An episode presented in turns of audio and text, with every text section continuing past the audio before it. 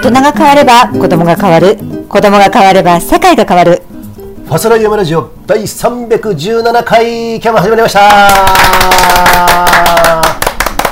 この番組はさあ北アルいつプもなスらのふもとではございませんね今日ははいとある妻恋のお軽井沢的なすごい的な軽井沢的軽井沢的なここはなんて言ったらいいんですかね今日のゲストの松本大さんなんですけれども松も戸田井です。松本大この前松本あ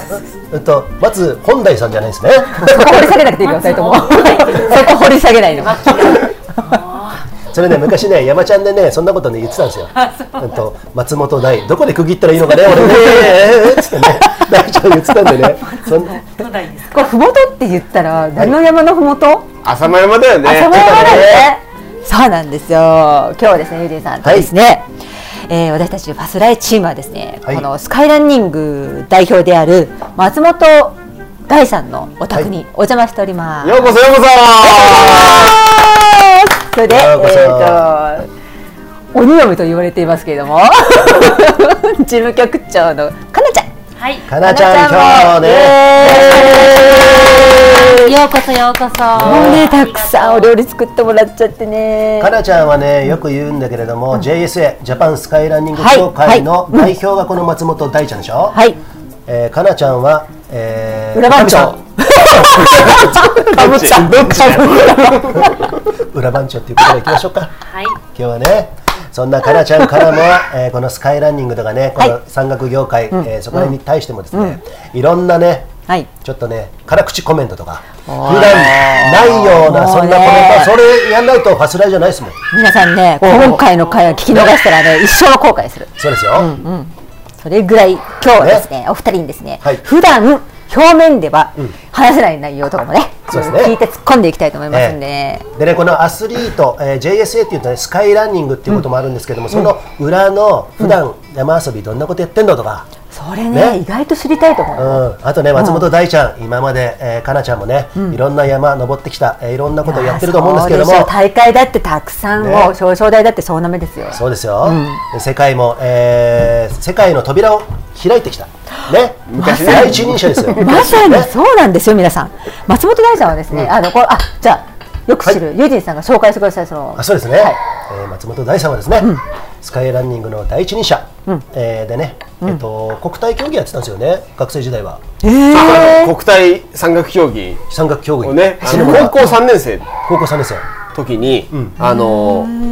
そうそう群馬県チームで出たのよ。それはもしかして奥さんのかなちゃんもは OG だったんだよね。一個一個年上なんですよ。あでも私も出てたよ。あ出てたな出。てたし、うん私の方が一個年上だから、後輩頑張ってんなみたいな。えあそうーそうがが合宿に遊び来たんだよね。そそうそうそれうそうが一番の最初のなんつうの。あ、これ、なるさめトーク。思なるほど。 わぬところで、なるさめトーク、ぶっ込んできたけど。初見はであそうだね。 なるほどね。それが紆余曲折ありましてですね、もえっと、再開して、えー、風沢の、えっと、JSA の前身があるんですよねあ、風沢温泉アルパインクラクブ。ラブ、私もねそこでねあの雪山のレースを、そうあだよのねチーム対抗でやってた時に初めてお会いして、その時ね大ちゃんまだね先生だったんですよそれ、何年ぐらいの話でえっすかと。ね2012年これ2010があったのは2012年あ始めたのはそうそう始めたのは2010だなそうそのぐらいからやっててそうは、 3回目だった13の年前。そう、わでその時まだ JSA 作ってなくて、その翌年に JSA っていうのを立ち上げたからそう2013年に発足はいお。おおですねー、じゃあ、10周年。あ今年10周年なんですあありがとうございますすごい。ディケイドってやつですか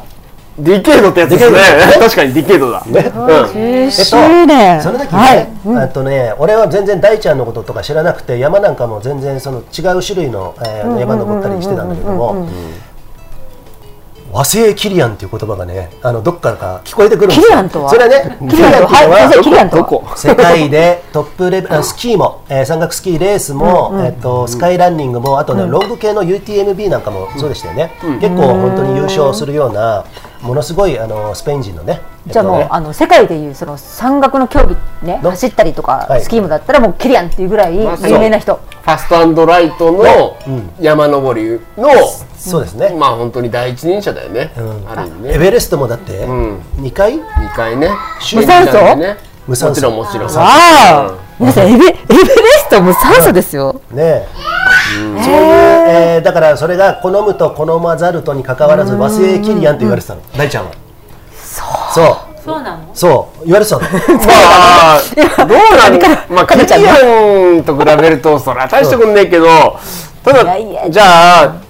キリアン的な感覚を持ってる日本人が、じゃあ、他にいたかっていうと、そんないなかったんね、いや当時ねいないでしょうねうん、うん今、もうあんまいないかもしれないね。そうなんですよねあその話ねそこら辺後ねでね、うん大ちゃんにいっぱい聞きたいあそうだねちょっと待ってくださいね、うんなんかそれ和製キリアンと言われていてははええまあねそれは言われもしかしたら言われてないかもしれない、嘘ついてたかもしれないあでもね俺そうやって聞いたの初めにね松本大スカイランニングってまた違うんだよってトレイルランドまた違ってね垂直垂直じゃないやどっちかというと、あのー遠くを、あのー平面的に行くトレイルっていうさ大陸的なものと違って日本の九州の山を山頂ガーンって持ってガーンと下ってくるみたいなねそういうイメージのえものをえもうすでにやってた方で。ねそうね、御嶽スカイレースとかさ、あれ、国際試合もやったじゃないですか、国際的な、 OSJ の、 OSJ のね2006年、そういう時も、あのへえ優勝したりとか2006ね、優勝したりとかね、お鉢を巡ってか、あのガーって下ってくる大ちゃんとすれ違ったりとか、僕そんなこともね、ユージさん出てたんで、出て一回だけ出てね、でもとにかく酸素の薄いところで、そあの激しい運動をしているっていうイメージがある、はい、多分ねスカイランニングって言われるそうなんですよ、いろいろ細かい規定があるんですよね本当はねまあ、いろいろね、今はもうまた、まあ、超高層ビル登ったりするのも、あーそうねスカイランニングの階段でね一つの、ステアクライミングっていう種目もあったりとかして、まあ、空に向かっての駆け上る系なんですけどそうですねただまあその原点をね突き詰めていくと、やっぱアルピニストたちのストーリーが入ってるんですよ、おそーこなるでほすどねね、じゃあちょっと冒頭、このぐらいにしてですね、そこら辺からちょっとね、聞いてみたいと思いま今す度ん行きたいでで、すねはい今日も張り最切後っまてで聞いてください、合わないけど、ここ行ってみよう行ってみよう見ようファスライヤマラジオ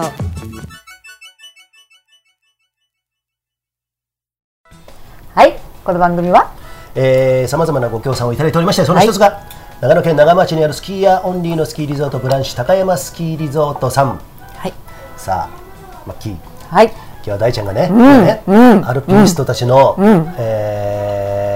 何いろんなエッセンスが詰め込まれているとかさいろんな歴史とかそういうものがえーって言われたんですけども、もうちょっと突っ込んで聞くとどういうことですかねああまああのほらほら巷にさ、いろいろこうアウトドアで体を動かすスポーツとか、まあいろんなジャンルとかはいろいろ今あるあるわけで、それはそれで、あのねまあ多様性言われてる世の中だから、それはそれで俺はいいと思うんですよ。いろんな趣味嗜好があっていいし、そうするとねいろんな人たちがいろんな考えを持った人たちが、あの外出るから。別にそれはいいんだけど、だからその中でさなんかやっぱ自分に一番合うのは何かっていうふうに探した時に、まあ自分のねこうあの、ストーリーを言わせてもらうと、あのスキーと登山の人間だから、はいねであのまあ、どっちかするとほらあんまり雪降んない妻恋村なんで登山の方がシーズンの方が長いから山登りが好きだったの、で、やっぱ山頂を目指すっていうのはやっぱり素敵なんでね、ねてっぺん目指してね、ほらそれがアルパインですからねアルパインスタイそうそうそうそうルアルパインスタイルっていうのは山頂行ってファストアンドライトにねねそうそうそうアルパインスタイルですよねで、まあ、さんううちのお父ちゃんに連れてってもらったんですけど、ちっちゃい頃から、あそうの聞いたあの3歳でね連れてってねってそうそうそうそうそう、で富士登山競争なんかも出てたお父さんですよね。あそうと、ね登山競争も出てたってスキーと登山が好きなとマラソンも好きなね、お父ちゃんだったんですけど、まあ、うちの父ちゃんとあのコンビニに行くような感じであのコンビニに行くより頻度多くあの 2000m 級の山登ってたわけですよ。えー、すごい英才教育というかあ素れ晴らしいねね、あの山頂行くと熱い熱い麦茶とあとおにぎりが待ってて、ね、それ食べてさ景色見ながらうちが眼眼下に見えるわけですはいはい。ねあのそれでだから山頂は本当なんかねあのそういうちょっとした幸福というか幸せが待ってる場所だったのね。なるほど。うん、そそうれをお父様が教えてくくれてそれ今の大ちゃんの原型を作ってるってそうそうそいうう。でやっぱ山頂ってあの通過点じゃなくてやっぱ目的地っていうか特,、特別な楽しい場所っていうのが、まあ、俺の中ではこう刻み込まれていったわけですよ。であの、まあ、そういう形で育っていった俺からするとまあいろいろアウトドアスポーツいろんな魅力があるんだけど、やっぱりあの山頂を目指す登山っていうのはすごい、あのかっこいいなっていうのが、まあ、そういうほらストーリー持ってる俺だからねあるわけで。でそこがぴったりと来たわけですね、そうそうそうのスカイランニング、ね、聞くところによると,、えっと、とある方にヨーロッパ連れて行ってもらって、スカイランニングのシーンを見せてもらったなんて聞いたことあるんですけど、あ、それこそ野々山さんじゃないですか。ありがたんで。 頑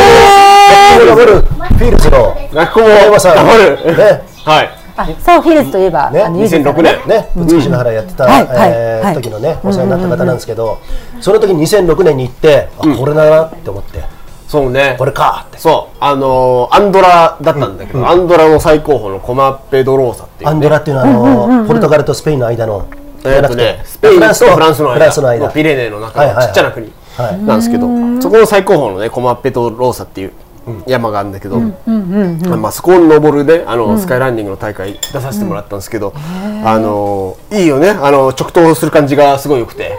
道っつう道がはっきりあるわけじゃなくてね、こうね本当ガレ場みたいな岩場みたいなとこをこう直投してってねそこに旗がポンポンポンって立ってて、まあ、好きにこうルート取れるわけですよ。ねはい、これいいなこう山頂目指すって感じがかっきいなっていうふうに思ってですねえそれから何年のことそれがね2006年2006年、うん、2006年でこれは日本人の精神性にも合うでしょうというふうに確信したんですよね、うんおうスカイランニングっつうものは、なぜなら日本でもそういう文化がもうすこすでにイエス登山競 Yes 争登山競争の歴史って、ねだってなな戦後にに昭和二十何年とか三十年とかそのぐらいですかいやうんとね遡ると大正時代あ1913年それは富士登山競争かああののもっと登山競争いっぱいあったんですよねうんとねあうんとね2000あいや1913年に、あの今の富士登山駅伝をやっている御殿場市の方で富士登山競争っていうのが始まったんですよあそうなんだえーあじゃあ御殿場の方がが元祖というかまあ始まりそうそうそうそうで今やってるのは富士吉田市じゃないですか山梨県それは戦後間もなくああそうなんでだ始まったそう地元を元気づけようっつうんで始まった富士登山競争なんで、まあ、富士登山駅伝の方があの歴史的には長いんだけどねあ登登そう山かそ競うか争っていう名前で、うん今はね特に自衛隊の方たちがとっても強いですけどねじゃあ110年経ってるんだよねそうすごいですね大正ですか大正時代、ね、大正ええ日露戦争で日本が勝利してその後の、えー日中戦争が始まるまでの間のそうだからちょっとこう、日本が少しゆ、豊かになってきたっていうか、そうだねそうですデねモクラシーとも言われてるそうそうそうそうほら時代だからね、昭和恐慌のちょっと前ですね、うんうんだからスポーツっていうのはもうほらあの山だけじゃなくて山登りだけじゃなくて他のスポーツもね含めてこうこうあの広まっていったようなね時代でしょうね。うんそうそこでもう実はそのまあスカイランニングだよね今の言葉で言うとスカイランニングが実はあった。っていうのが、 10年前からあったとそうですねうん、なるほどこれがやっぱりねあのねなんか今の日本のスカイランニングの強さだよねなるほどにつながると思うんですよ。マッキーその強さっていうのをね、マッキーも、えーよくかなちゃんもね、えっとかなちゃんはもうねまあクイーンでしたからねクイーンでしたね、その後にマッキーとかも入ってきて、まあね、今若い子たちどんどん強い子ができてるんですけども、マッキーもね表彰台登った登ってた常連ではありますか恥ずら、かしいね恥ずかしい話ですけ どね、マッキーと別の人かもしれませんけ れども。まあリスナーさん分かってる人方はね分かってますからね分かってる方はね、さかのぼって聞いてくださいね。で、そのマッキーから見て、あれ、今何聞こうとしたん だっけど。これ帰ってこないやつ出よました。ブーメさあブランーメラン帰ってこないよ帰ってこない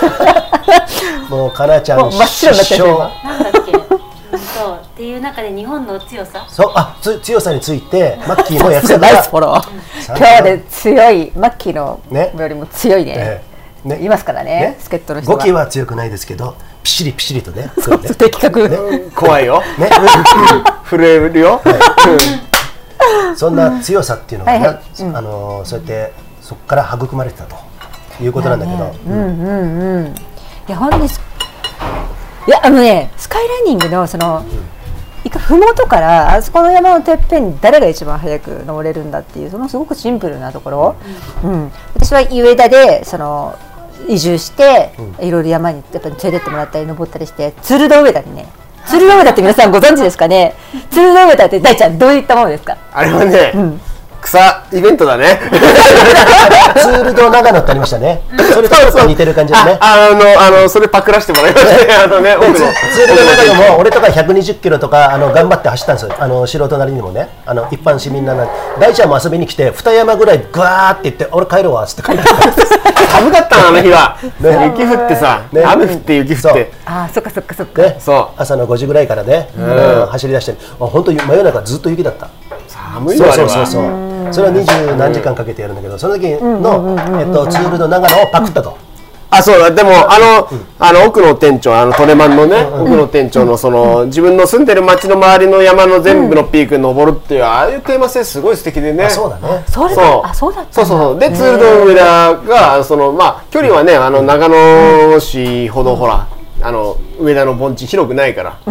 短いんだけど、なかなかほら長野に負けてない急峻な山が上田さ町のすぐ近くにあるから、その全部のピーク登ろうって一周しようってね、私ねそれは出たんでしょ本当に大好きなの、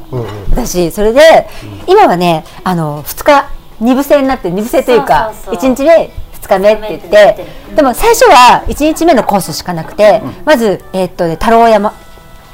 を登って、ご存知かな皆さん太郎山国蔵山、えっと、その後ああ第二ステージ、えっとね、城山城山これが大大大あのー 難しい道迷う道迷いセクション第2条山、ねそうで第3駒弓で第4があれあのすっごい出てくるのがやったわか拝る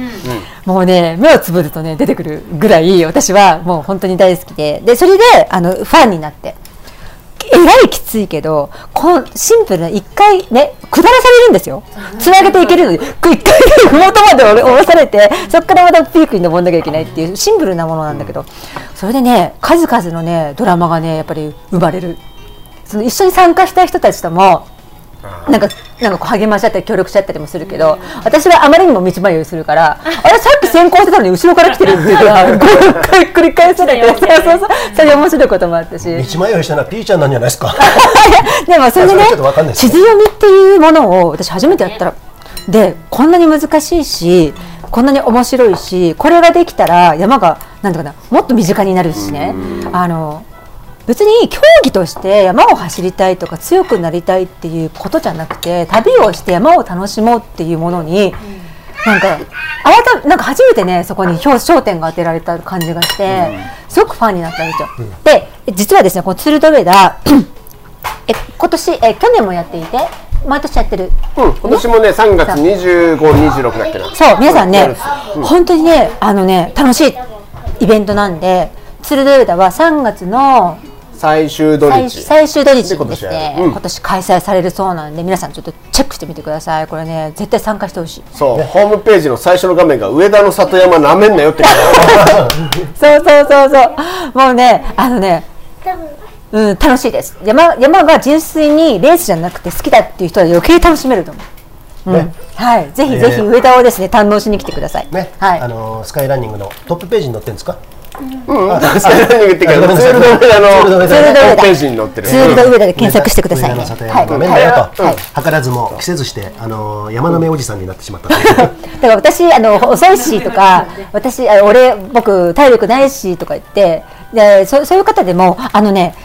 あの救済ルートっていうのがあってあの別にレースじゃないからあのロードでつないであの戻ってくるってこともできるんですよねそれ変わってないのかな今も別に山登んなくっても全部ロードでも別にいいのにみんなでに山登っちゃうから大変なんだ あよの真面ね目にね真面目にそうそう 全然ロードでいいのに例えねばこの山だけ山行きたいけどあとは全部ロードでいいやっていうやり方でもいいし、であとは最後あのあの中間地点で今か別所温泉で温泉入ってで2日目はまたそこから別所温泉からスタートして上田駅に戻ってくるっていうなんかねそういうな2日で楽しめるいいですね、なんかさ今聞いてて思ったのは労働つなげばいいのにとかっていうのはねあの個人に選択肢があるっていうのかな、そこって自分で考えることじゃない、あのともすればさレースってさそれはレースのいいところなんだけれども、えっと、全てがコースが決まっててそこをタイムでどのぐらいで回ってくるかっていうのが基本じゃないでもそれとは全然違うあの、なんだろうな、えっと、風合いといいますかね、それがまた面白いよね、そうなんそうかそうねほら、あのツールド上田はねスカイ忍者っていうあの、ス上田とかこの群馬の吾妻中心にした、このスカイランニングのクラブのトレーニングの一環っていう位置づけなんですよ。なるほど、で、ほらスカイランニングって聞くとさあの、まあ、公式戦とかやってるから、決められたコースで旗がばっちりあって、そういっていうイメージがあるかもしれないけど、まあ、もちろんね競技競技スポーツとしてはそういうのは大事だけど、ほら山の原点っていうのはそういうわけじゃなくて自分で考えて自分でルートを決めるのが原点じゃないですか、だからそのツールド上田は一番あー一番っていうか本当にスキルとしてすごい大事なことであって、だからだからシーズンの一番最初にあるわけなんですよ。公式戦が始まる前にツードウダを持ってきてそこそこでスカイ忍者のみんみんな方に、まあ、さサポートやる人もいればスイーパーやる人もいればあの普通に出る人もいるんだけどはい、大変はいあのマキさんはい基本的にあのスカイランニングなんぞやの人が聞いてるとあれなのでおスカイ忍者って何ですかあスカイ忍者はね、あのスカイランニングの、えーまあこう登録クラブチームっていうクかラなブチーム、うんもしあちょっとスカイランニングちょっと興味あるんでっていう人がいたらどういうふうにしたらいいですかね、そうだ入会ねってどういうふうにしたらいいですかねスカイ忍者はね2月中までだね入会期限はねそ ううん今月中のそうそうエリアが決まってるんでもしあのやってみたいなっていう方が関東の人だったりとか、中部の人だったりとかいろいろいると思うんですけど、えっとまず、えっとその、えっと各地にですねチームがあるのでそこに所属すればいいんですかねそうだ今こういねうシステたムなのかだな日本全国網羅してるわけじゃないから今は、だからだからスカイランニングのほらと特にバーティカルって山登りしてりゃ出られる大会いっぱいあるんで、あバーティカルだね、うんまずちょっとほら、あのーそれで試しにそうだね、ほらスタッフも立ってるから、あのそんな危険じゃないと思うんで、何かあっても、だから大会特にあのバーティカルっていうあの、駆け上って山頂ゴールっていう種目に出てもらって、ねそれであのまあ特に上田いいじゃない、5月私3ね日のね、そうあのゴールデンウィークのシーズンにですね、うんマッキーが一押しの大会上田スカイ上田バーティカルこれねこれをでこれに参加してもらえればあのね肌か肌感覚での雰囲気とか、えーっとね全てのねスカイランニングの良さっていうかね松本大学さんがあの伝えたいこととかそういう雰囲気とかそういうものがね全部感じられるんで上田の大会ねぜひ出てくださあいの小学1年生から出られますし、そうなんだ70あー70みーちゃん出ないじゃんぐらいかなあめいちゃん出られるんだよ今度ねおーそうそうあれだよねサルトディサスケとな2つぐらいなかったっけ真田幸村コースが直直投で投1年生から出れて、猿飛サスケはね中学生からあの一回下ってね。そうそうちょっとハードなやつね、はい、結構。う僕んが一回第一回目。出れる姉ちゃんだよ今年5月大星神社ですかね。ですねちょっと高刈山のレースでちょっとトラウマになってるけどねそうねそうねなんかそまず上田に出てもらってあれはすい、ごい最高だと思う、そうだね雰囲気いいしうんであこそうするとほら意外にあここれでいいんだっていうふうに思う人も多いと思うから、何何がってあの地域地域の上田市の地域の人たちも応援してくれてるあの雰囲気があるから、そうだねなんかねそれがね、うんいいなーって思うそうそうそうそう、ボでランティアまのあ人そもれで含めまてあ、それ興味持ったらあのね協会登録してみてもいいし、ただまああのまあ JSA っていう協会の枠組みだと5人集めてればクラブチームみたいな感じでこう入れたりするんであー五人なんだはいうんうんうんだかじゃらあこれからまだ続々とできていそうくね余地があるんですよね。あクラブはね、あのー今ね16かな16のクラブがあるんですけど、これちょっとあの2025年ぐらいまでに、あの倍ぐらいに増やしたいねって、めちゃくちゃ今うちのこの声入ったねこ れこういうのが醍醐 味だスカイランニングだけに 空くんです。そうだね全然編集しないしねこのまま行くからそうこですれよがそうそうそうそうそうそうそう、なあのまあ5人組じゃないけど5人五人いたらクラブに登録できて、へーそれであのーじぜひねあのね、サッカー見てみたいに地元のホームタウンとかね,、ホームマウンテン制を取り入れてるんですよ。そうだね。だから結局さ、大ちゃんが、ルンリンです実は私もプリケツですあの子供たちに今のね子供たちに伝えていきたいことっていうのを私ちょっと、ね、一番興味があって、いきなり聞いちゃいたいんですけど、そういった、えっと、クラブチーム自分たちの地元にあった方がいい要は昔からなんか野球であったようなね、うんただやっぱりちょっと敷居を低くして誰でもこうあちょっと興味あるからやってみたいっていう子供たちにうわウェルカムウェルカムってできるようにってことなのかな。そうだよねあーあそれこそやっぱあのまあスポーツ特にあのー山とかそう自然使うようなスポーツの、じゃあ意味って何かっていうふうに思うと、あの地元に胸張って生きれる子どもたちの育成っていうところにやっぱりね入ってくると思うんだよね。なるほうど、んうんうんだからその各地域にね、あのやっぱりね津々浦々さ、あのふるさとの山があるわけじゃない、校歌に出て学校の校歌に出てくるやつ、あるじゃ ん、いやなんちゃら山がとか出てくるじゃない、うんねそうねだからその山を登るようなさ、カルチャーっていうのをさ、あのつなぐね、まあ、その一つのきっかけみたいにねこのスカイランニングっていうスポーツになってきゃいいんじゃないかなっていうふうに思ってるよね。ね、その別の視点で言うとさやっぱスポーツをさ世界にレあの通じるような、スカイランニングね、世界チャンピオン出ましたけれども大ちゃんそうねあー出たね上田瑠唯君ね上田瑠唯君重ねてな方いますかねただからあれだよあの2021年のバーティカルだから、もう2022年の世界選手権はではそうだね彼は、あのスカイは3位の銅メダル取ったけどね、あそっかそっかそっかもうチャンピオンじゃないんですよチャンピオンになったのは本当にスカイでチャンピオンになったのなかったっけバーティカルじゃなくて2000あそれはね2019年のスカイランナーワールドシリーズってシリーズ戦でね、チャンピオンだったシリーズ戦と世界選手権はまた違うんだよねちょっとね、うんうん、一発勝負か、うんあの1年間の一年間のねそうだね違シリーズ戦まあねそうだそうだからただ現役じゃないだからもう元世界チャンピオンなんで元そうなんだもうチャレンジャーですよそういうことルイもそうだね、そうだそうだだまあ、そういう過程を経てやってきたっていうことで、そのそういう意味ではあの世界に通じる、ねあのスポーツ、アスリーうースポーツじゃないですか、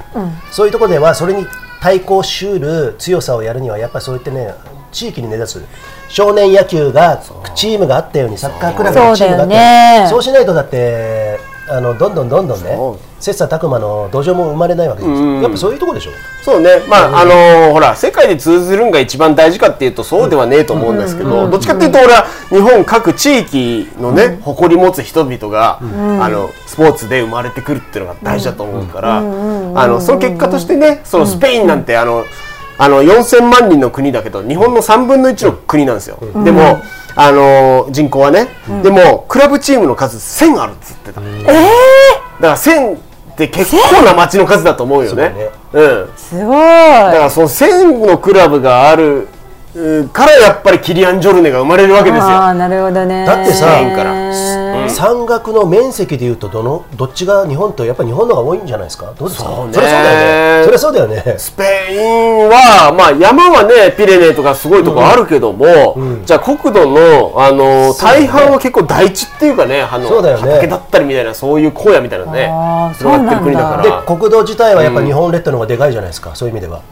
スペインの方が広いかな、うん、広さはスペインの方が広いけどじゃあ今のカットでお願いしますねカットしませんよね そうだよねあじゃあ土壌も山岳の土壌もあるってことただよだねや確かにあの、や山がすぐそこにある町の数は日本の方が圧倒的に多いでしょうね、あーだってあー人口が多いしね国土の7割産地だからね、そうだねうんそうそうそうそうそうそうかでそう1000かチームあるってことは整理もされてるしね日本もやればできるってことですよねそういう意そう味ではそうねそうそうそうそう、なんかさだからさ楽しいって思えないと子供って絶対に嫌なことはやらないからさうんだから楽しいんだけど大人がいっぱい増えりゃいいんだよさそあう大人が変われば子供が変わる子供が変わればそれが言いたかった世って界やがつ変わる違い変わるそういやほんとそうだよ ねなるほどね未来が変わるよね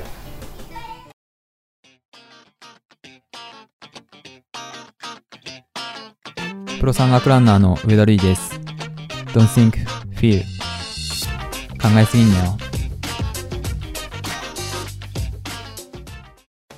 さあはいこれはファスライワルショーはい、ご協賛2つ目ネパールのヒマラヤ山脈で育ったオーガニックでフェアトレードなアウトドアで楽しむコーヒーナマステヒマラヤコーヒーです大ちゃんはちなみにコーヒーは好きなんですかあその詳しい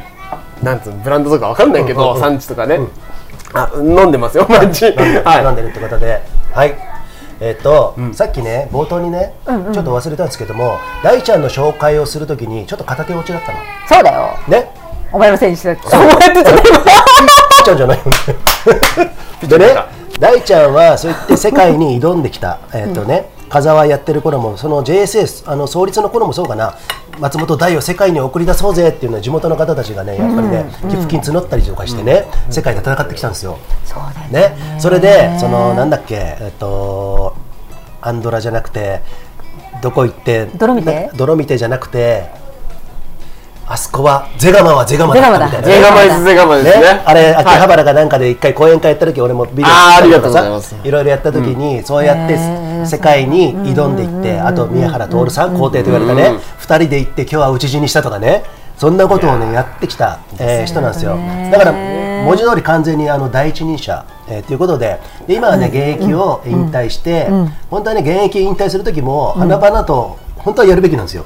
そうだよどこかがねあのねそうだ松よ本ね大引退っていうね誰もやってくんないんだ よね本当にねだから、ここでやりましょうか。 うん、あ、今日やる 引退記者会見やんなきゃね。ね。はー姉ちゃんしい。でね、そういうのを経て、今は大ちゃん的には、その協会も作って、その後現役引退して。ごいことだよ協会作りながら、トップでさ、本当にすごいあのこトップとだ選と手で思行うってたんだよ。で、その中でね、上田瑠唯君出てきたりとかね、あのユースもそうもちょっとずつ熱くなってきて。それで、あ、じゃあ、俺は次のフェーズとしては、えーこれを、えー何なんていうのか I な know 基盤を作る教会のさらにというところでみんなを送り出すようなえーところをやったと思うんですけどそういうのは簡単に説明すると今どんなところをやってるんですか大ちゃんそうね、何やってんだべ ね。ダメね急に田舎のおっさんになっちゃった けど田舎のおっさんですからね。でもね謙遜してるけど600人からの会員いさやんねねすごいと思ういや、あの会員の皆さん、ありがとうございます。本当に、本本当にね当に。あでの、それね、で、あの、その、なんていうのかな、その、なんていうの、レベルとかさ。今シーズンどのぐらいこの方はやったとかっていうのあの、レベル分けするでしょそういうことをやったりとか、なんかそういうの、なんていうの。査定、 査定っつったらちょっと硬いポポイントポイントランキングってういうのがあってね、あーシリーズ戦があって、スカイランデーの中でもいろいろあるんですよ。で、あと本当にあの地域でうん楽しめるような。そういうアットホームな大会もありながら、本当にトップ選手が切磋琢磨するような、もう1ポイントを、その1ポイントを削り出せみたいな、そういう大会もあるし、だからあのスカイランデーイコール、なんかすんごいきつくて、なんかそういう怖い、なんかね、んトップ選手しかいけないんだっていうわけじゃなくて、うんあのそうそうそうそうそうそう、楽しいメルトそうとですかねもあるしっていうね。はいうんうん、っていうところをね、今やってるっていうことなんですけれども。そうだね、あの、まあ、俺、俺はあの日本の協会の代表をやらせてもらってるんですけど、なんか代表って偉そうだけど、ぶっちゃけあの世界のあの国際スカイランニング連盟と、あとねあの、まあ、ある意味末端で活躍してくれてる選手たちの中間にいる中間管理職なんです よ。だから結構ねあの世界のねいがコロコロ変わるんで、ないね。ね、次から次へとあの変わるんで、あと選手たちもね頑張ってくれてるからさ、世界変わる世界になるべくついていけるようにっつうんで、日本この極東の島国日本がね、世界の最果ての地ですよヨーロッパの世界地図で見ると、そうだね。そこがね一枚一枚ちゃんとついていけるように、まあ舵取りしてるって感じっすね。私ね、だから本当にゼロ一、ゼロから一を作り出した人でしょ、大ちゃんって、スカイランニングの世界でさ、日本にこう持ってきて、でね、スカイランニングおじさんですからね、今ね。それからもうだから10周年経ってるけど、まあ現役の時自分にやったのを除いて発足からこの協会は10年経ってると一つの節目だと思うんだけどその間のプレッシャーって今もなおあると思うけど相当なものだったと私は思っていて。そういう中で、なんていうのかな、あの、私ちょっと自分でもちょっと経営者の端くれだから、ちょっと気になるところがあって。そういう自己マネージメントっていうか、精神的な、例えば、本当にちょっとプレッシャー出られそうだな。でも、そう、そうじゃなくて、こう奮い立たせてとか、そういうのってどういうふうにやってきたのかなって。あどうすかねなんか、なりゆななりゆきっつうかって言っちゃいけないけどあの、まずなんだろうな協会ができたきっかけっていうのが、あのーほらさ世界選手権出るためには協会が必要だっつうね、あのことがあったんで。そういうんであのアソシエーション作ったっていうのもあるんですよ。あとはまあスカイランニングでねこう挑みっていうのをワールドシリーズとか挑みたい仲間募りたいっていうのもあったんですけど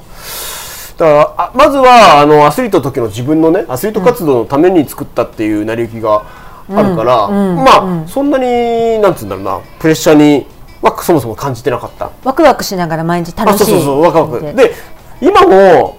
まあなんていうんですかねそんなまあもちろんねあのー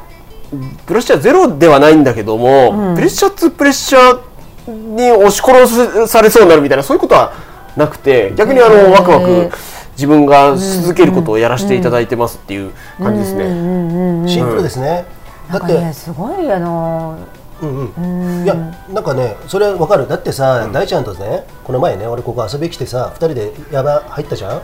くあの笹のやぶこぎしあやぶこにあ熊田のだらけのそねの時さ大ちゃんさ でかいうんこ2回ぐらいしてますからねのぶそね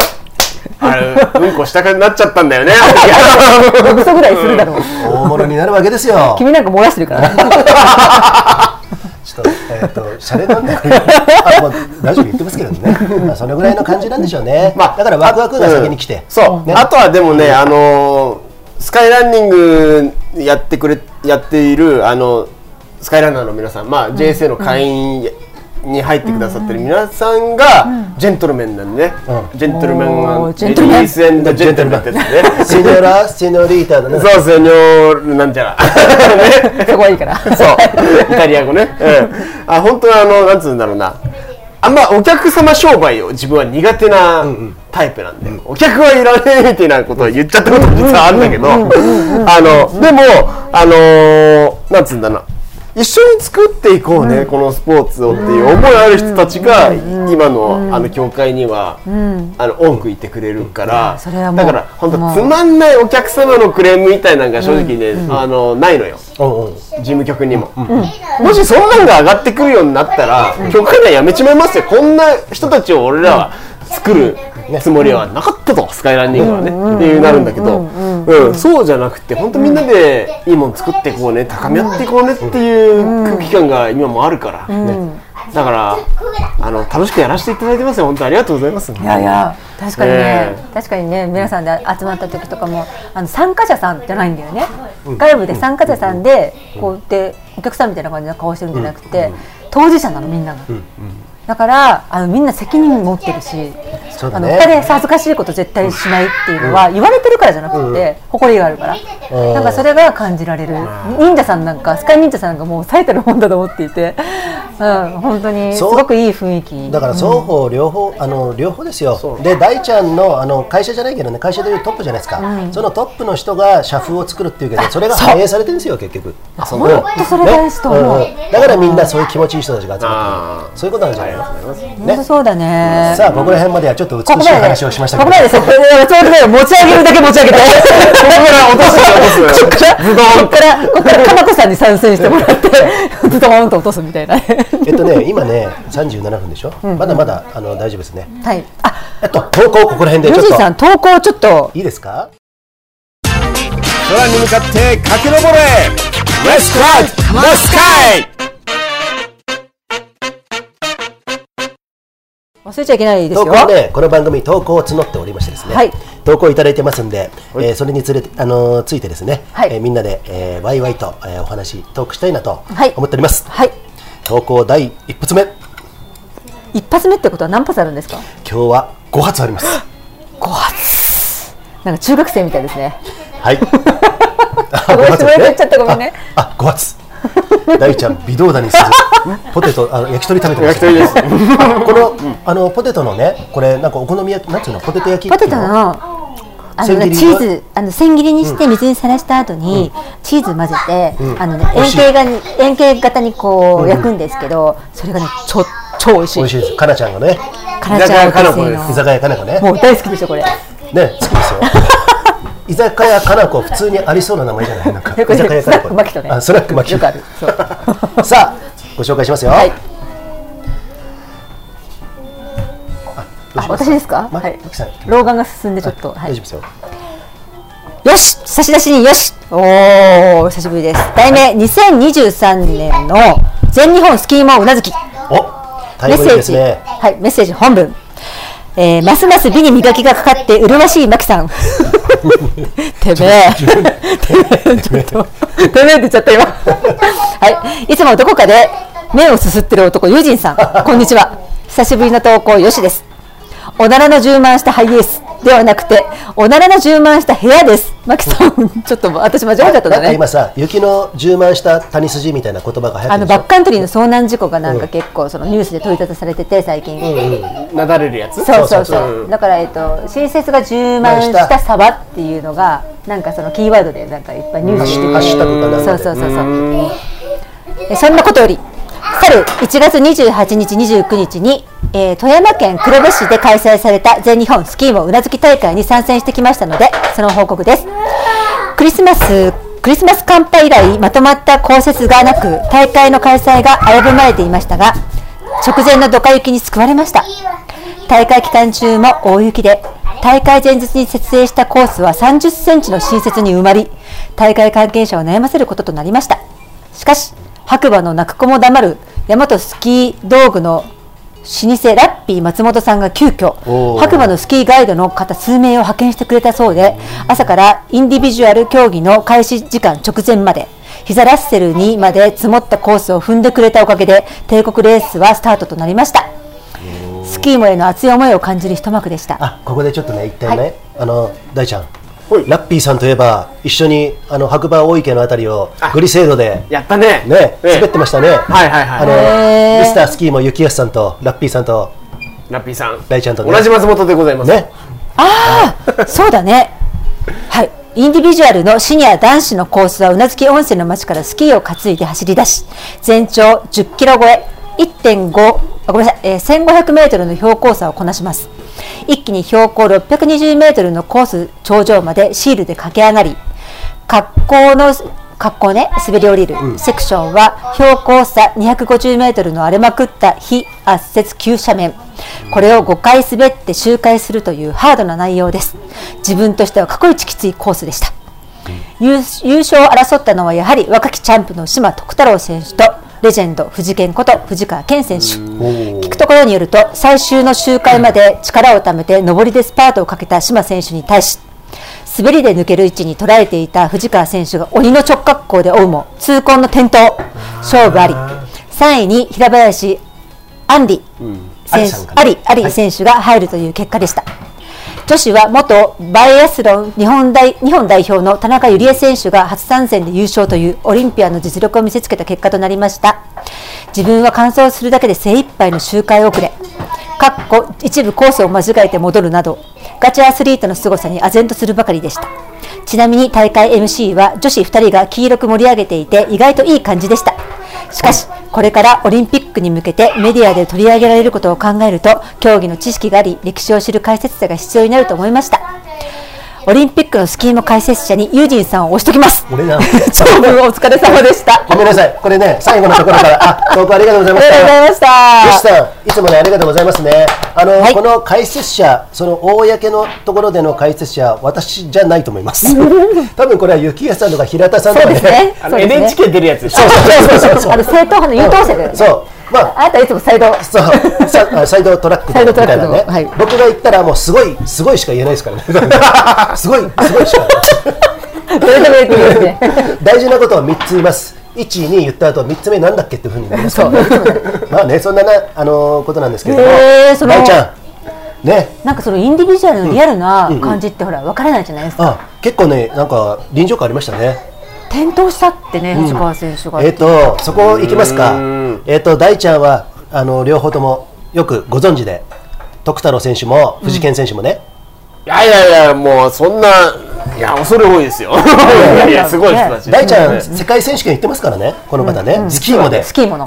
実はねね、 そうなんですよ1年ぐらいだけ、1年か2年、1年ぐらいかな、ね、あのちょっとそれだけちょっと世界を知って、スキーモの世界を知ってみようということでね、その勢いでその世界選手権行って、リレーでは最終、ね、走者になってね、もう、ビリの中のビリな感じでね、うんあの受けバトンを受け取りまして、んあれですよあのトランジットって言うんだっけ、んうんねあの時に、あのシュ靴がはまんなくてはまんなく てね堂々とでも胸張ってゴールしましたよ、ねビリで、うんはい、そのさ、片やスカイランニングでトップを知る、あのトップを知る代表の大ちゃんが、そこでビリーというねリレーの最終走者をやったっていうね、目線がこれ結構面白いと思うんですけれども、そうだねねうんうんうんで大ちゃんそうぶっちゃけね、ぶっちゃけスキーモンについて今日本のスキーもね、あの海外じゃなくて日本のスキーモンについてどう感じてるのかなっていうああ、いやまずまずやっぱりあのーほらあアジアっていうふうに全体見るとさ、スキーもがあここまで根付いてる国は、日本がナンバーワンだと思うからそれはもうやっぱりねやっぱ先人たちへのリスペクトがあるよねそうですね、山の文化スキーの文化含めてさ、やっぱそれはやっぱりあ日本の国力だなっていうふうには思いますね。うんああだからアジアの中ではよく頑張ってるただじなるゃほどあやっぱ本場のねあの、ヨーロッパに比べると、まだまだあれですね、あのままあなかなか及ばないところはそうあだるねかなっていうふうには思うそれは、トップのあのレベルだけじゃないと思うんですよね、文化的なもの文化的なもの全て含めて、これ例えばスキー場でさ、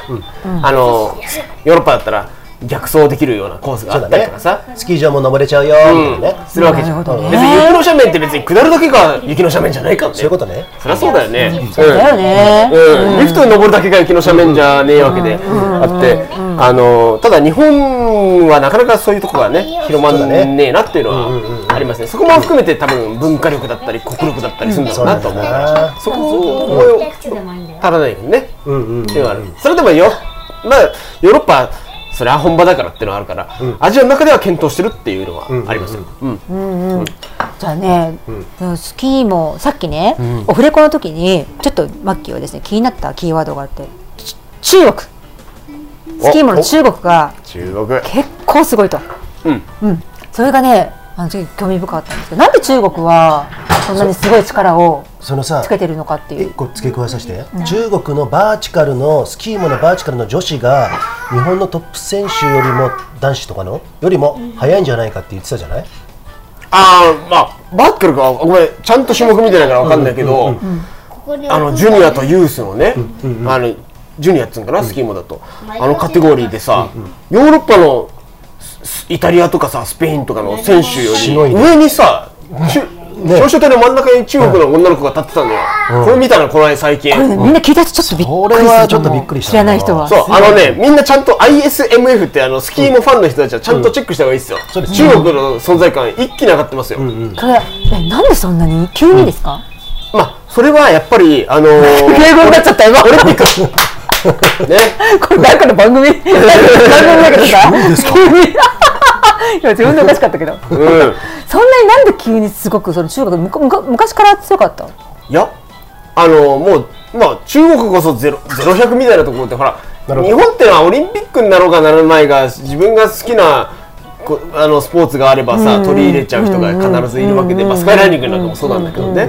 でも中国ってのはあのやっぱりあのまあ、全部が全部じゃないかもしれないけどやっぱ国の方針っていうのがやっぱ強くって、でオリンピックを代表するようにそういう国際的なイベントで目立つっていうことが、ほらさ、もう国のねあの方針なわけでそっかあってそこに国家予算がいっぱい出るわけですよ。なるほどでスキーもほら来た国家予め算でたく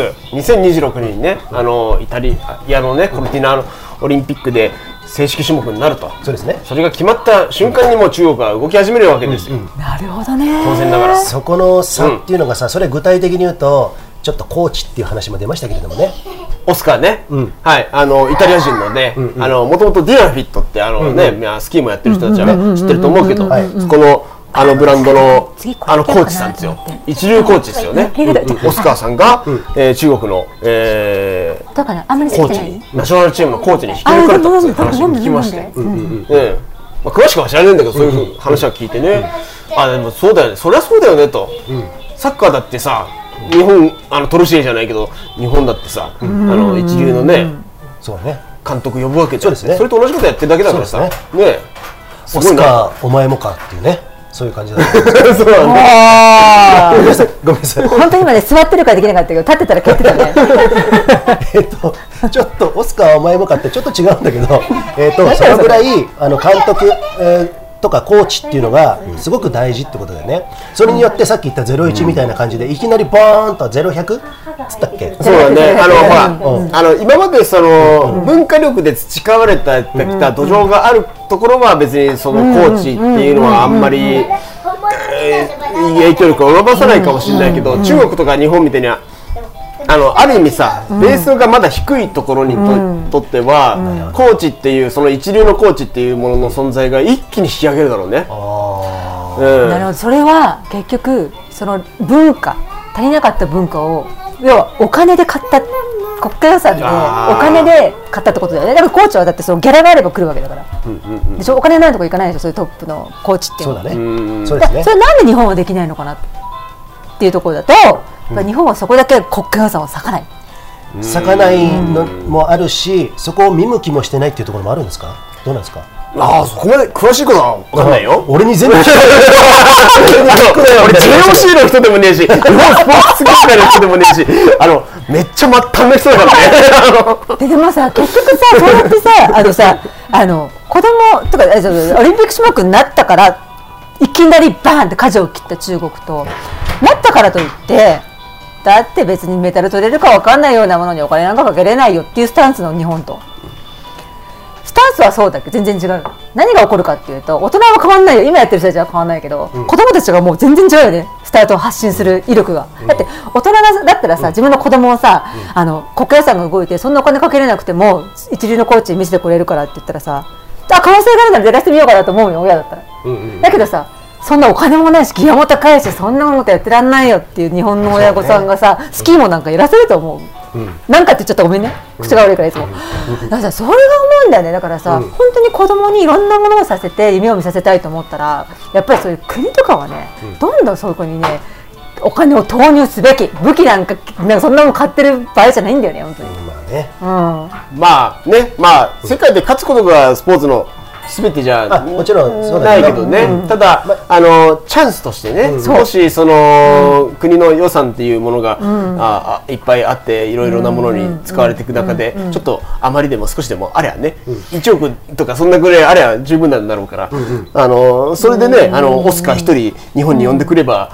あのだいぶ10年後に10年後は変わってくだろうね。そうねうんそういうことですよあもちろん今のほら日本のコーチ陣が悪いっつうわけじゃないよ。さあまた出しちゃうとただや大っ変ぱだから一流っつうのが今いないわけよ。そうねそれがやっぱり、あのーこれ大丈夫日本今の日本に必要かなっていうふうにはちょっと思う。これそうね大ちゃん大ちゃん飲んでもらわないとこなれんかだっさてサッカーもこの前ワールドカップさ、すごかったじゃないドイツ破ったりとかさ、すごかったねうん、やっぱ監督の采配とかっていうのもさ、まあいろいろ言われてるけどでも勝ったのは事実じゃないですか,、だからそういうところでねあすごく大事なんだなっていうこととかね、まあ、日頃のトレーニングとかさそういうことも大事なんだろうしさ、でそうやって勝つことによってそれを見てあいいなと思ってどんどんどんどん体を動かすこのスポーツとかさそういうのが、えっとうん地域レベルであこの雪山、雪山っていうとさ、あのーもちろん、あのー地方にしかないけれども、そういうところでね遊ぶ人がもっと自然のそういう財産を使ってね遊べるのを増やすって結構とても豊かなことで、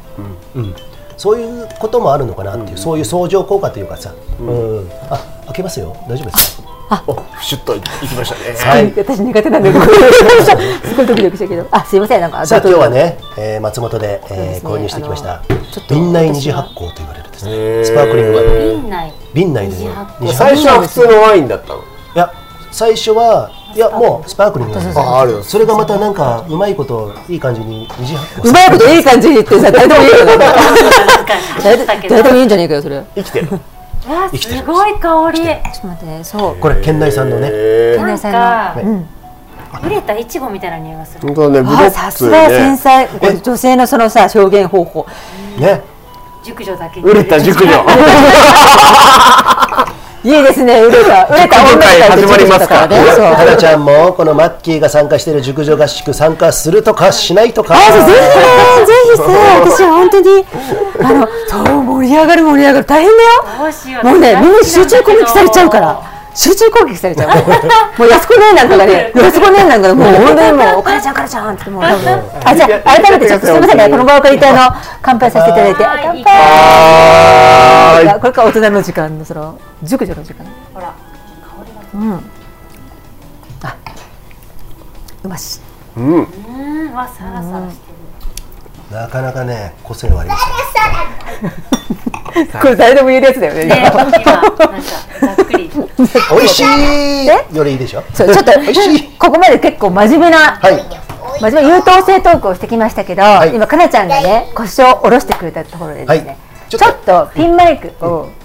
ボトンタッチしたいなと思うんはでいすけちど、ょっと私一回あのはけるのあなたはい、はいちょっとトイレ行こうかなと思ってあのマイクの方向とかほらちょっとフランスの一郎です。ヨーロッパレース、トレイル、アドベンチャー、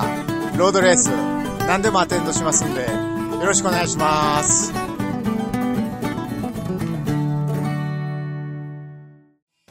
ちょっとですねここでですねあのーえっ、とですねジャパンスカイランニングアソシエーションのおかみさんおかみさんだって。という裏番長がです ね、かなちゃんがですね、ん何何リグあはいこれあ、すみません。 すみません、ちょっと報告あ広告忘れました。えっ、とね、そうだよねえっ、とですね、疲れた足に優しいリカバリーサンダルリグ RIG。よかったらえっ、と皆さんですね、冬でも快適だよ。友人さんは二股靴 下で履いています。そうそう。かなちゃんもうちょっと声張っていかないと大丈夫だよね。そうちっちゃいね声が二股を靴下でいつも愛用してますけどもちょっとねそう真面目トークを続いたんですけどもですね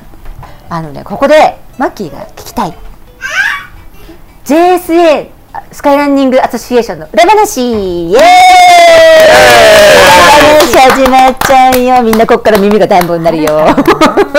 これ誰があの表も裏もス。カイランニング系の人たちが聞いたらみんな耳がダンボになってる。ダンボ。ダンボ、そう。で、あの、かなちゃんはきっとというか、当たり前のように、そのずっとサポートを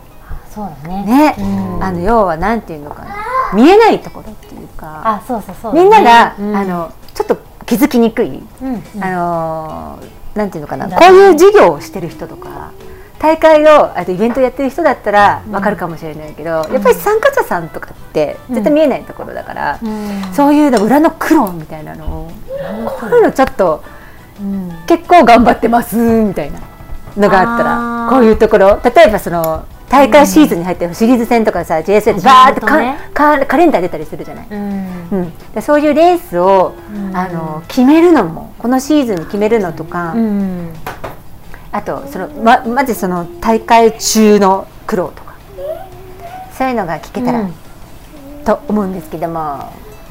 もうなんかレースを決めるのって、まあ、シーズンが始まるのが、うんスカイランニングは春からだから、もうその前の年の、んまあ、12月とかから動き出して、うんまあ、本当に協力してくれるレースオーガナイザーさんとかには、うあのまあ、打診しておくから、うんうん私たちだけではやっぱりできない大会もあるので、んうん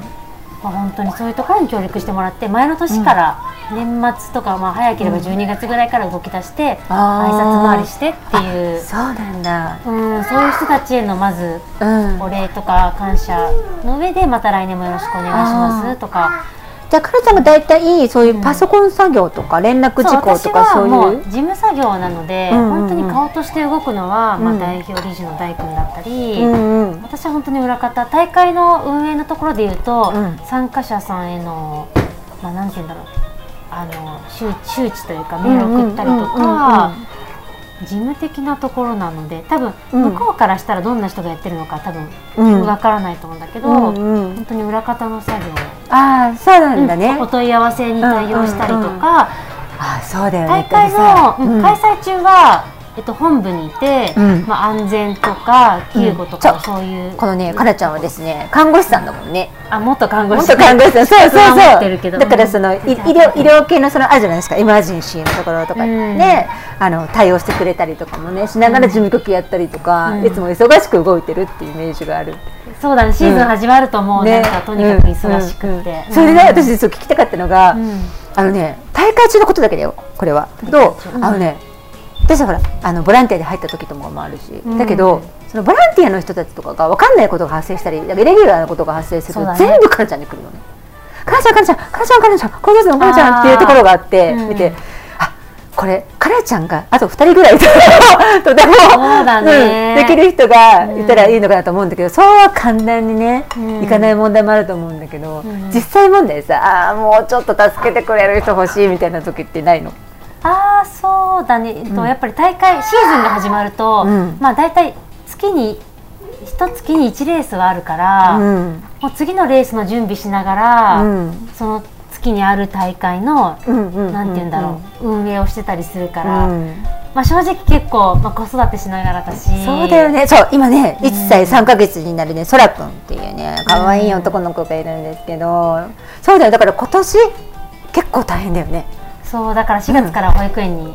入らせてもらえることになって、ああ決まったそう決まってこあーの間通知が来そっかそってそうじゃないとこれやっねぱ皆りさん大事もうママはみんなね保育園決まったっていうだけでもうどれだけ嬉しいかしゃ ーって、まあ、そうそう大丈夫なんだけど、うん絶対入れるんだけどあそうあそっかそっかちゃんと申し込めば、んうんでもやっぱり家だと、まあん大君も仕事してるし私も大君というならアレクサっ仕て事聞いしてるしますけど仕事しつつアレクサやって るんでそうそうそう、うん、親のこともいろいろやってくれるから、へーそうだからやっぱりどうしても環境が、うん私たちがもう忙しくなってきちゃうと、家で見れないんだよねそうだよどうしてもなんかお互い窮屈というかストレスになってきちゃって、うんうんうんなんかどうしてもごめん仕事先にやらなくちゃいけないんだよっていう時があったりすると、ちょっとこう遊んでてごめんみたいな時もあるし、うんうんうんうんあ一人でねそうだからうんうんうんうん4月からはもう保育園に入るから、うんまあ体調とか悪くなならない限りは、うんまあ仕事にも集中できるから、んこの1年に比べるとちょっと気は楽かなっていうそうかそう気かはそしうてるかそれまでは家で見ながら、うんまあなんか昼も夜も関係なく仕事もしてたからそうか今シーズンの準備をしてた、えっと2022年が22結構大変だったんだ、年ねそう見ながらだったあーそっかそっかしまだ1歳になる前とかだったかあらー一番手のかかる時だもんね結構大変でそれが、うんまあ、でもとにかく体調崩さずに元気でいてくれたからあー本当にあなんか大きい病気しなかった、もう何もせず、えーすごいすごいそうれはだからまあありがたかったけ男どの子なのにねすごいねうちんゃんと体調崩さないでへえだからあんま教会のことでさ、あの変なこと言ってくる人いないじゃない教会の会員さんではさほとんどないかなないでしょだからあんまりその黒つ黒っていうかなんかあれだよね、ストレスっていうのないよはね教会はななくて、うんまあ、でもスカイランニング協会のことを知らなくて、入会したいんですけど、どういう、まあ、仕組みなのかとか、うん入るとどういうことができるのかとかっていう問い合わせはもちろんあるけど、うん教会の会員さんに関しては、うんなんて言うんだろうそういう、まあ、ちょっとうん困っちゃうような問い合わせとか、そういうのはあんまりなくて、んうんうんまあなんか淡々とやっていけば、うん決められたことをやっていけば、ん業務としてはそんなに負担としてはないのかなそうか教会内のことではそんなにないけど、あとそのまさあっき細かい作業はあるけどねもちろんたくそうさんだね、うんまあ一番ムカついたのはあこれファストライだからさ言うもういいけでどすよさもうファーストレイだからもう何でも言ってもらって強化指定選手は、あのー基本的に懐かしい強化して選手マークさんもね懐かしいですあのー一瞬だけあったけどうん、あの公式戦はさ、あのーゲストで参加できるんですよね基本的にはあそうねですねもちろん強化指定だからね、はいはいはいで、その強化指定選手だから、まあ、応援したいんだけどさ、ただ強化指定選手になる側も、あのーひ根本的な礼儀っていうかな、やっぱ必要で、ねそれはあもう、のね、とりあえずさ残すげえ残念で一番事務局が一い事務局長が 怒り狂ってたのが無断欠席ですね無断欠席ってどういうことああそれ無か断欠席ってつまりあのこの大会に出ますよっていう風な連絡はあったにもかかわらわず当日来ない来ない連絡なしで来連ない絡なしで来ないわあでも聞いたら「あすいません今日欠席で」みたいなあの受付ほらするとでこの選手来てない来てないって分かるでしあそょっかそっかあるよねあるよねで、うんあの一般の選手だったらああこの人欠席ねで済んじゃうんだけど、招待して来てもらう選手はやっぱり大会も盛り上げたいし、せっかく強い選手に来てもらうから、選手の紹介もしたいしっていそううだよんで。ね、予定も組むよね、まそういうふうに、ね、楽しみで待ってるし、私たちも、なんだけどあれって出るって言ってもらったから、こうエントリーの手続きを進めていると、じ実際になって当日になって、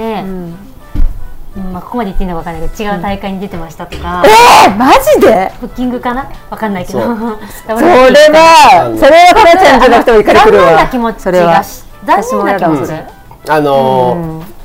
まあいい別にいいんですよ途中であのスケジュールが変わることはさ、ねそれは誰でもあることだと思ういいんけどそれは別にそれは全然あのいいんだけどその一一言も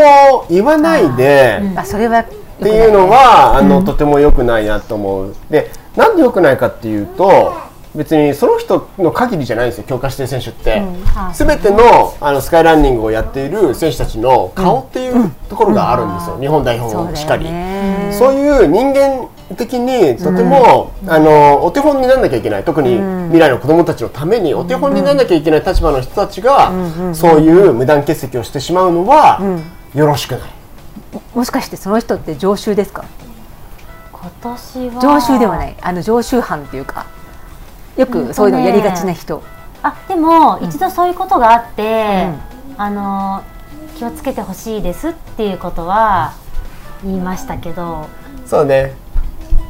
でもなんかやっぱり一度でもあると、その信頼関係だったり、うんそうだよねその選手が私は損をしちゃうんじゃないかなって思うんです、私たちもとても残念だし、選手自身の,、んそのい人間性というか評価だったりも、なんか自分で自分の、その評価をん下げちゃってるというか、そうそうだいようねそうすることによって、そうそのパフォーマンスは素晴らしくて、アスリートとしてうん素晴らしい選手なんだけど、そういうまあなんかつまんないことっていうか、うでんうん自分の評価を落としちゃうんじゃないかなっていうあそうーそうそうか残念な気持ち、確かにそうだから、あ礼儀のというか、うん結局スポーツって競技力が一番大事じゃなくて、あのスポーツってね人間作りだからねそうまさにそうそうなんですよだから競技の結果が1位でも、クソ野郎だったらクソ野郎だったそうそうらねイエーイ松本大イエーイ そういうのなっちゃうんですよだからね競技でビリでそうも胸張って、ガッツポーズでやりきったってゴールする選手が美しいんですよ、これは、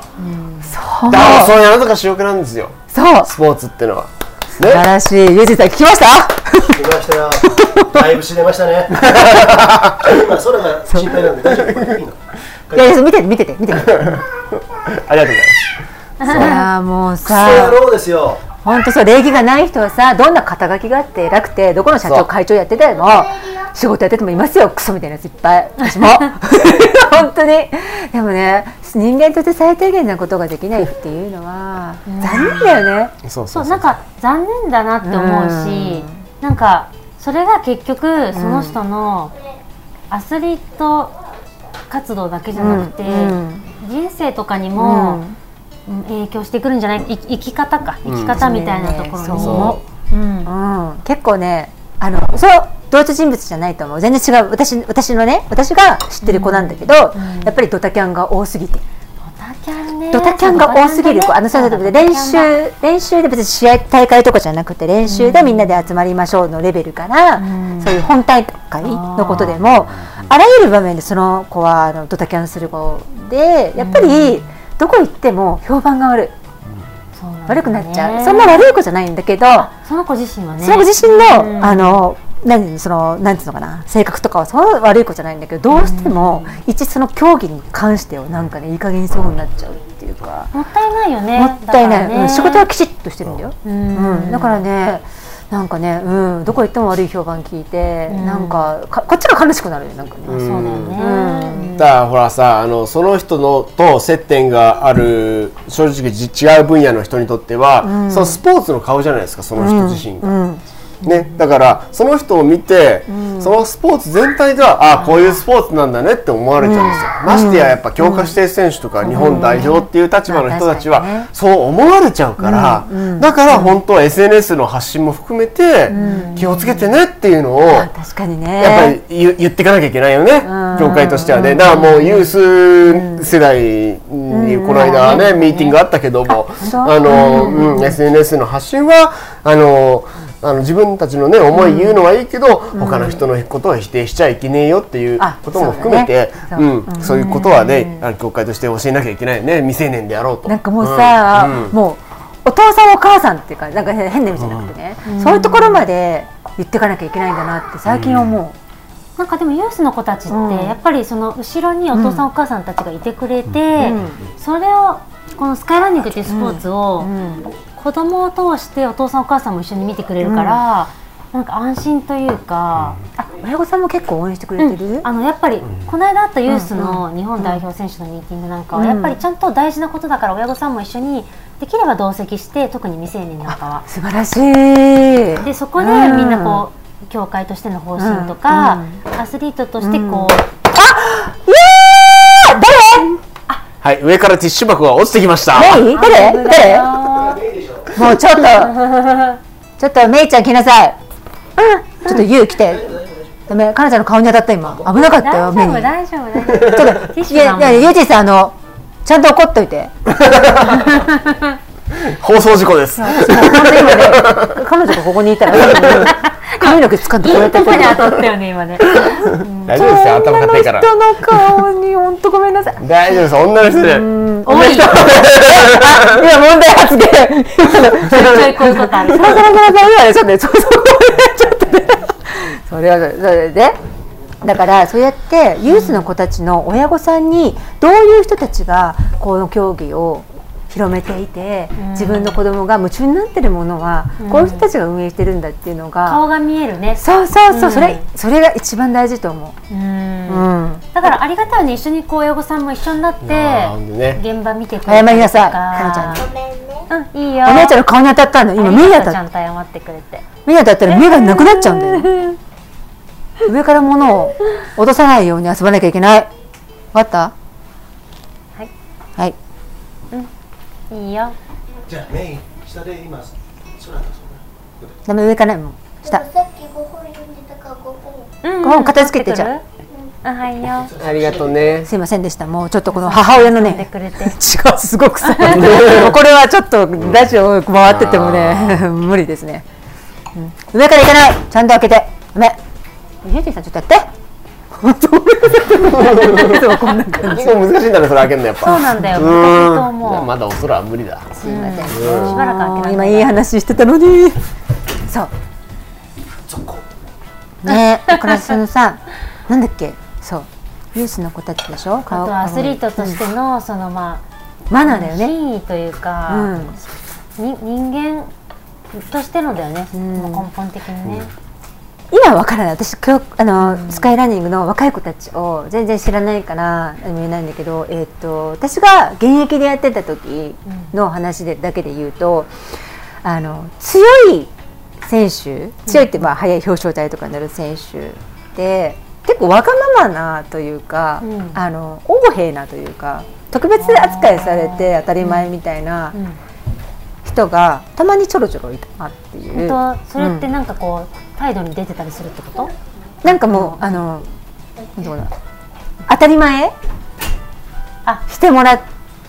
て、あー招待ももちろん当たり前だし、んえっと、何、いろんなことさ、招待言ったらさ、やっぱ来るのにさ。足があってあの交通車とかさ、えっとあと宿泊とかもかかってくる遠方の、んそういうのも全部、もう無料で当たり前だろうみたいななんかそういうあの私はほら有名だし雑誌にも載ったりなんとかだいろいろなんだかだしみたいなのも見える子もいたから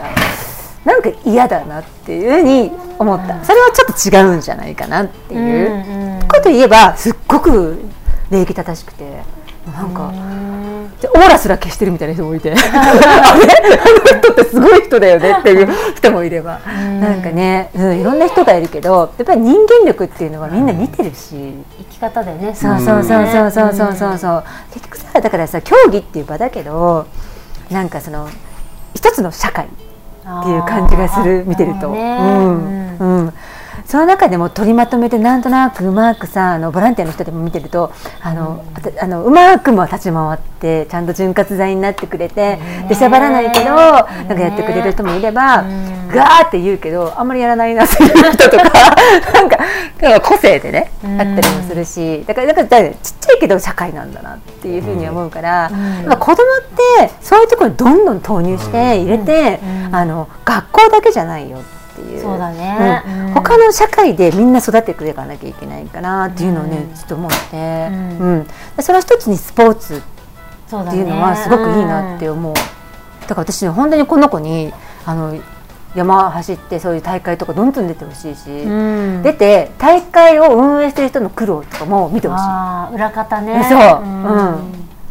あすいませんなんか熱く語っちゃった彼女にはかちゃべってもらわなきゃいけないのにマッキー思わず話しちゃっいやたか私実は話聞く方が好き だからら裏方のね聞き上いやいやいや苦労とかいいんですそういったもの を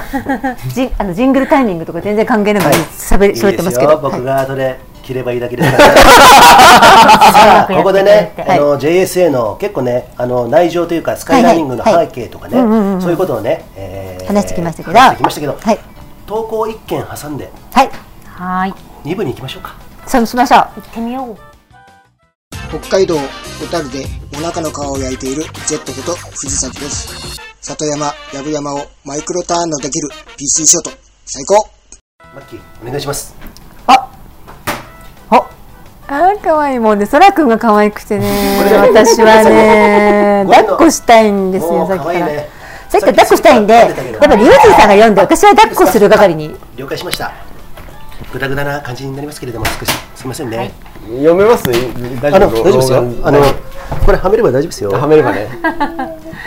トミーさん、おーいつものトミーさんという方ですね、もう常連のね、えー方なんですけれど人生も。の大先輩えっとね、70歳も超えて今バリバリと山登って楽しんでるというね題名もう4年になるんだね4年前に中央アルプスの仙台レで遭難のニュースがあった時は驚きましたこの時は宝剣岳でも山のベテランが亡くなってます宝剣でもね澤田さんじゃなくて澤田さんはその後のロシアのカムチャッカの方で宝剣ではそれこそスキーモンでつた、えっとね、ファイントラックに勤めてた、えっとね、ちょっとね名前が今出て失念しましたけれども結構ね同時だったんですよあの日は2月の10日条件がだからさやそうよくよくなかったんだねそうなんだねうんうん今日もそうですけど建国記念日ま前後は毎年天候が荒れます今日の「ファスライヤマラジオ」でもマッキーさんが言っていたように亡くなった人を思い出すことがその人が心の中で生きていることになると思います私も6回目のうさぎ年なのでかなりの人との別れを経験しました親しかった人は関連のあった場所でよく思い出しますその度に私の心の中で生きていますうさぎ年合ってるよねこれね私うさぎあですよ、今日は雨の寒い日なので本を読んだりテレビ見たり松本空港で FDA 機が着陸時にスリップしてましたね大事なくてよかった今年はどんな山にチャレンジするか考えています楽しい山旅したいな高齢者の登山バックカントリーなど現状を知らずに批判する人も私もへ辟易していますいつも自分は安全地帯にて他人を貶めるいつになってもなくなりませんね取り留めもない内容ですんまそんというところで富井さんありがとうございました私面識ないんですけど、うんうんいつもパスライ聞いてて、ねえかなちゃん聞いてもらってるんですけれどもそうなので、はいなぜか勝手に親しみを富井さんね覚えてます、こはいのバスライを通じて、でどんな人なのかなって、うんうんこう想像をいつもかきたてられる、うんで2人がもう人生の大先輩で、うん本当になんかこう豊かに生きてる人なんだよっていうのを言言っていて、そうねうんどんな人なのかなっていつも勝手に想像を巡らしてます。そうですね、なんかねいつも俺たちがもうああでもないこうでもないぐわーって暴走して、酔っ払いながらもうあのー喋ってるでしょそういう時でもなんかねそういう僕ら若輩者の僕らに、えー対してもなんかいつもね思うのは目線を合わせてくれて、挿入ってましたうね。んうん選ぶるでもなく、上から目線でもなく、なんか同じ目線になるって相当のそこのそこそこのちゃんとした器がないと、俺はできないことだなって思ってて、最終的に語尾にさ「やろう」みたいなのが見えてくるじゃないですかそれがないトミーさんって。だからなんか逆にこっちがその謙虚になるっていうことの大事さを思い出させてくれるようなねそういういいなんかリスナーさん。こういう言い方が正しいのかわからないけど、わざと自分を下げるっていうか、うんあ今ユージさん目線をお同じにしてくれるって言ったけど、うんうん自分を大きく見せたりとか、うんうん偉く見せるとかの真,、真逆で、なんかこんなことしちゃいましたってへえみたいな、うんっていうイメージ。おーわざと自分をこう下そうげて、ね相手を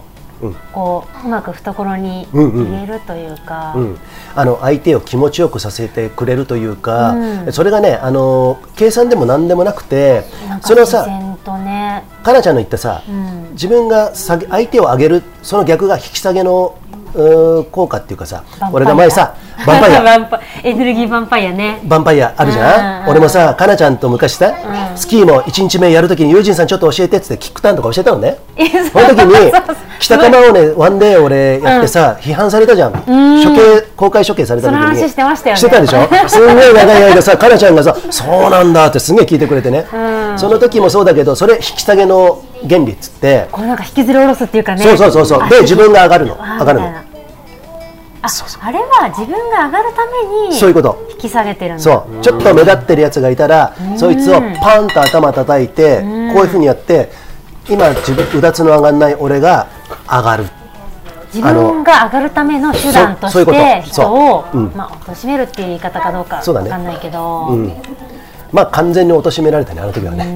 うん、今でもあの言うけどえっと根も葉もないことをいっぱい言われたしあの言われてそこにみんなが「いいね」ってつけてその中に俺の友達がいて「お前この野郎」って言 って、ねまあそんなのはどうでもいいことなんですけどもその逆を言ってるっていうのがこの富さんなのかなっていうそうなんか私本当に直接存じ上げないですけど、なんかほん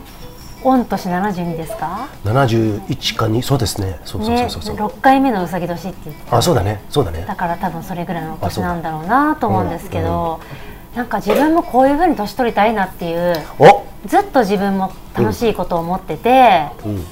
なんだろう人と比べるとかじゃなくて自分はこれを楽しんでるみんなはどうだいみたいな、うんうんそういう生き方したいないつももう最近みんな、あみんなっていうかわかんないけど、どうしても人と自分を比べちゃうから、そうだよ卑下したり、わざと自分相手を貶めて自分を上げたりってしがちだけど、なんかトミーさんみたいにやっぱ自分が充実してて楽しいことしてれば、なんか自然とそういうことだよねそうそうだからなん裏を返せそればを文面から感じるんですよトミだーそうだよさんと今言ったのがその通り、自分あの自分のが豊かな証拠なんじゃないですかあ心そう思う心心がすごい心身豊かともなにんだなって思うそうううんんそれは自信のえ裏を返せば自信の表れであるから、あのトミーさんも人生経験いろんなことをされてきたと思いますよ全く嫌味がないんですよねそうなんですよれがそれがねんね、うん、本当はねあのー今老害なんて言葉もありますけど大ちゃん、ねいろいろ言われてますけど老害っつってもねその全部が老害じゃなくてね、それがあって今の世の中があるっていうこともあるじゃないですか、でもねまあちょっと老害っていうことだけに注目するとね、えーそういう方もいらっしゃいますよそこのけそこのけっつってもねいやーわしはねお前誰だっつってさ大ちゃんも今までいじめられてきましたね 俺俺の話になちょっっとたそこに俺出さないでくれ って、公の場でね、ええスカイもとうトレイルちょっと違うぜと、陸連とね、あのー山岳連でまたちょっと違うとか、いろんなことでね、大ちゃんはあの戦ってきたと思うんだけれども、戦ってきたっていうか、まあ、自分の主張してきたんだよね、あのこういうふうにやりたい理想っていうところでね。まあ、自分の一つが、まあ、世界、世界っつうかね、世界のあの本筋語っただ、たか語っただけなんでね。だからそこはここのローカルではちょっと違うぜっつってボコボコにされたこともあるかもしれませんけれども、まあ、ローカルっつったって、しゅあの、首都圏近辺のことでさ、長野県とか群馬県とかさ、いや、本当のあ海、海もねえような山の県 の連中は、全然、全然それで OK なんだけどいさ。わゆるセントラル中央ってやつですそうそう そう中央って中央じゃなくて中央っていうところ がなんだかさあのー球体依然としてるからダメでダメダメだダメでっつっちゃった あのあれでついていけねえんだよね、んだって、まあね世界は変わるの早いで、早えで。うん、だから首都圏なんか見てるとこじゃない、うん中国見た方がいいよ本当にあそうだねええそうだね早い中の本当に ね、うんちょまあその対局を見てそこでマクロ、えーマクロを見てねミクロうんっていうところでそういうところが視点が大事だぞっていうことをね今日散々喋ってきましたけれども、えっとそんなところからね、かなちゃんえっとそこら辺あのご夫婦今日並んでねあのこの第一章今日は締めくくるんですけれどもえっとこの後もですね第二部あの今日ね大ちゃんと初めて俺やった時はですね、20分単位か1時間単位か分かんないけど5分ぐらい取ったんですよでだよねでですよね最後2人で泥のようになりながらですね何も覚えてないっていうね何も覚えてな いで大ちゃん多分聞き返してないと思います多分ねそれでもう今回そうならないように、んじそうゃあマッキーがそうから、うん大丈夫ってってマキちゃんが言ってて、うんそう そうだねここはちゃんと私がコントロールするんでってマキちゃんが言って私たはね、スラ君の魅力にね、もう、ベタボレ。本当にね子供大好きなんですよマッキーありがとうございます超大好きなん遊でんすでもらよえてありがたいそうね嬉しいね、うん幸せだね、でねあのマッキーっていうねそのまあありますしあのかなちゃんっていうねこのねなかなかえっ、とどうしてアレクサを使いこな すねなかなかですねはいアレクサを使いこなす群馬のカカア殿下でございますよカカア殿下ねだいぶえっ、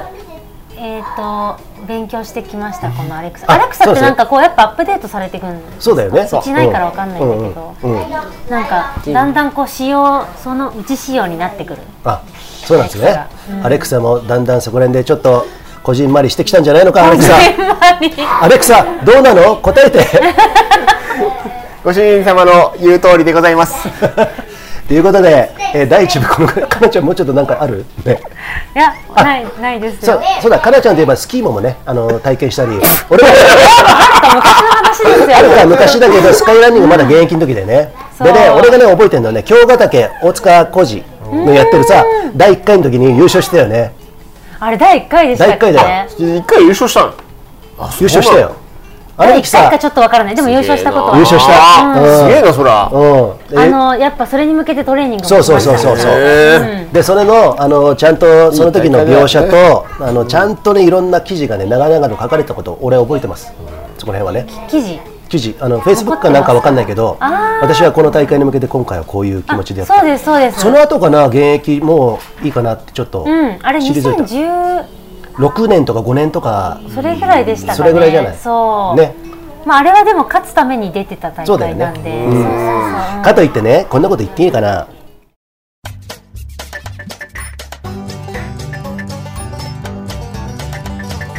パーティーおじさん。菅平って大会があって菅平ねまあ地元みたいなもんだから、うんね何回も出させてもらいましたそこでかなちゃんがね、えっとまあそれもトップ狙ってたんだね現役でもう本当に狙ってた時だったから、うんそしたらちょっとね途中でねリタイアしちゃうんだよあはいあそこのうん牧場のとこで多分リタイアした牧場でねそううんあのなんとか牧場ダボスかダボスじゃねえなんか牧場あるじゃない、そこで俺その時にねえっとね動画撮ったりチャンネルやってたんでいろんなことをやったりして、JSA のテントの近くにいて、大ちゃんがねかなちゃんから電話を受けてたのでそしたら、電覚え話てしたんるかなじゃあ大君にごめん私もうダメでっつってちょっと泣いてた感じだったのおえつがこの向こう電話越しに聞こえてきたの俺の中でそしたら「何やってんだ大丈夫か大丈夫だ」みたいなね ちょっと志村けんみたいになっちゃったけど「で でどうしたどうした?」とか言ってねどうしたとか言いながらでかなちゃんが帰ってきて、で JSA のテントってあったじゃんあの時あったねさ今もああるのかもしれませんけれども、ブースみたいなやつそうそうそうそだねうそうでスカイランニングの選手が集まってさ、そこでね俺あのスタッフ用に配られた弁当をね誰か食べるって言ったら彼女は「はーい食べます」そんなね復活みたいなそうそうそう弁当食べるっつってさものすごいもりもり足食べがて痛たかっただけです多うん分、うんね、すごい悔し涙をしてね、うんだから勝負にかけてる時ってそういうものなのかなっていうことでね、大ちゃんがそれをね、あのー慰めてたっていうね構図を今思い出したんだえけど、な俺俺何してたのその日だだからスカイランニングおじさんですよあおじさんもやってた年か、うんあそうそうそうやってたねあルイが優勝してたルイが優勝した多分全日本かなあ全日本じゃねえな全日本じゃそのない前の年は私ルー何気にルイと一緒に優勝してたよねウィナそーズの着次のてたよ年がねダメだったやだーやだそんなおばちょさっとちょっとん俺入っちゃさっんたけどがごめ上んな田瑠さい衣選手と一緒に並ん当で時は女子の選手も少なかったのでかなち ゃん、かなちゃんといえばスカイランニングのね、ね女子のもうトップ走者ですよ。うんね、僕はそういうイメージありますけどね。はい。そうだよね高子が高子がな何気に憧れてたもんねそうに言ってくれてたうんね、高ちゃんがうねんあそれでスカイランニング始めたいんですっていうことは高言子っさんはね、高うん子さん言っはてくれてだまかしらた泣く子も黙る。いやすごかったよ、ね世界選手権俺5位になったんだよ高ちゃんが、うんうん2022スイタリアのスそうカイだねスカイ選手権でさ、あれやー大したもんだあれあの俺感動したよず俺っと言ってるもん大したもんだってあ高子の戦いは、まあ、ももちろんルイも龍之介も、ルルイは3位龍之介5位あすげえんだけどあ高子は、のねあれ5位ってのはすごかったなそっかやっぱ神がかってるんですよタカちゃんのドハマりした時って、うん本当に神がかってて、うんうんやっぱり誰も寄せつけないっていうかそうなんだことね日本人に関してはへえで鳥肌立つようなそ鳥ん肌立なちますねで世界でもトップ5のレベルに入ってくる時って、はいうん誰も寄せつけない、うんううんうんん、高村貴子さんこれ聞いてますでしょうか今日ね聞いてないんじゃないかな、 聞いたでもね、うん2人のサムネイルね、ちょっとね、あのあのみんな映ってるの使わせてもらいますんでね、これによあのーこれを機会にですね、皆さんね、後編もございますので、回を変えて後編ございますので、あもう迷惑ですか？いもやう迷惑。私たちはいいんだけどほら聞く方が、うんそうだよあ、違う違う違う違う。あの回を分ける。318回にする。はい。は。はい。別の日にアップするんで。あーそうそうそう。そんな聞きたい人いるのあ、みんないます。いらっしゃいますよ。あ私好きだからねねファスライ大好きいらっしゃいますよね。今えっ、とね後編はですね、そうだな。今スカイランニングどっちかというと競技色とかさ文化とかさ、山岳文化とか、うーんアカデミックまではいかないまでもなんかそういう背景とかそういうストーリーとかね、言ってきましたんで今度はおいいろいろちょっともうちょっと遊ぼうぜ山で遊ぼうぜそういうやつ出てこないのとかさそういうこと、投稿を交えて、はいそういうことねおいでちょっとトークしたいと思いますんでね マッキーもう空にメロンメロンっていうことででねあごめん最後これ締める前に西田ゆかりさんかなちゃんも美しが原のあたあたりね一緒にねよく練習しましねた、練習してあの二つ引山きずり回のされたそうなんだねえかなちゃんが引きずり回されたんですそうだかって「かなちゃんせっかく来たのにこんな練習でいいの?」って言われて「うんいや西田さんもう本当お腹いっぱい今日無理無理」とか言って「うんやんだ」って言われたのをあ今でも覚えてるそうなのだってさ、うんあそこの集会35キロの集会俺は聞いてたのね、うんその時ねあのその時にかなちゃんの方が絶対にそこら辺の距離だったら絶対速いはずじゃないですか私あんまり長いの好きじゃないんですよあもう35キロはその時は長かったのかそっかそっかそっか長ったでも西田さんってやっぱ長ければ長いほど強さを出してくるうんパワーもあるうんうん私はどっちかというと、まあ、20キロ前後ぐらいの距離でスピードあそっかそっ登か山だから そうだねやっぱりちょっとタイプが違うんですよ、うんうん西田さんはそっかもっと練習みたいな感 じであ「かなちゃんまだまだ行くよ」みたいな感じでうん「西田さんも今日お腹いっぱい」みたいな感じだった、ねうんだからそういうこともやってね、さっきの先ほどのね投稿ね、西田ゆかりさんのあー船外霊遭難事故から4年ということでね、えっと皆さん有縁のある方たちがね、あの JSA 創立の時にね彼女もよくあのレース出てましたんでね、私、ね会員さんでしたからはいね、になりましたもんねでね代表してあの松大ちゃんがねお葬式にも参列して、ああいやいその時やにいねやいやうんお会いしたりね、まあもう4年ですよ早いですね。月日ねねはあの、ね大和君が今度小学生い下のあもうそそんなんですか。そううんと旦那さんの投稿見たんですようんうん。お姉ちゃんが、はあの高校生もう高校生そうだねそうだね。ね目と同い年だもんね。そうだあかそうらか今度そうか1そう年か生でって言っててなんだかねあのランドビアナガーっていうのを、ね、主催してて、僕ねあのファミリーも楽しめるイベントなんで皆さん来てほしいんですけれども、この時に直人君に久々に会ったんですよそしたら、テントの中から「うんこちんこ」って聞こえたんですよ おいうんこちんこって言ったの誰だっつったらビビビビった顔して俺のこと見てこうやっていやでもそうなりますよね男の 子ねお前今うんこちんこっつっただろっつったら言ったら「言ってねえよ」みたいな感じで「こいつ生意気になるぞ」みたいなまあうんこちんこは何歳になっても男は好きよ好きよね、で直人のあの字がね直直刀なんですよね直う刀、んね直投って書くんですよねスカイにも通じるようなね、そんな感じいや素で敵な名前だなと思いました、さあこのぐらいでね今日はよろしいでしょうかえっとね次回に続きますんで、はい次回この後ちょっとねブレイク挟んでですね、はいえー取り直したいと思いますんで、えーありがとうございました皆さんありがとうございますさあよかったということで、ファスライヤマラジオ、第317回、あの投稿皆さんお待ちしてますんでね、よかったらファスライヤマラジオホームページのトップページにリクエスト欄ございますので、そちらからね、何の話題でもいいですよ、山を中心としてね、何でもいいですからね、スカイランニングのこのお二人にも、えー質問あればですね、もうどんどんいいですからね。はいどうぞはい、ということで、そのぐらいでよろしいですか、今日は。はい、ということで、また、えー次回お会いしましょう。See ya! See ya せやーありがとう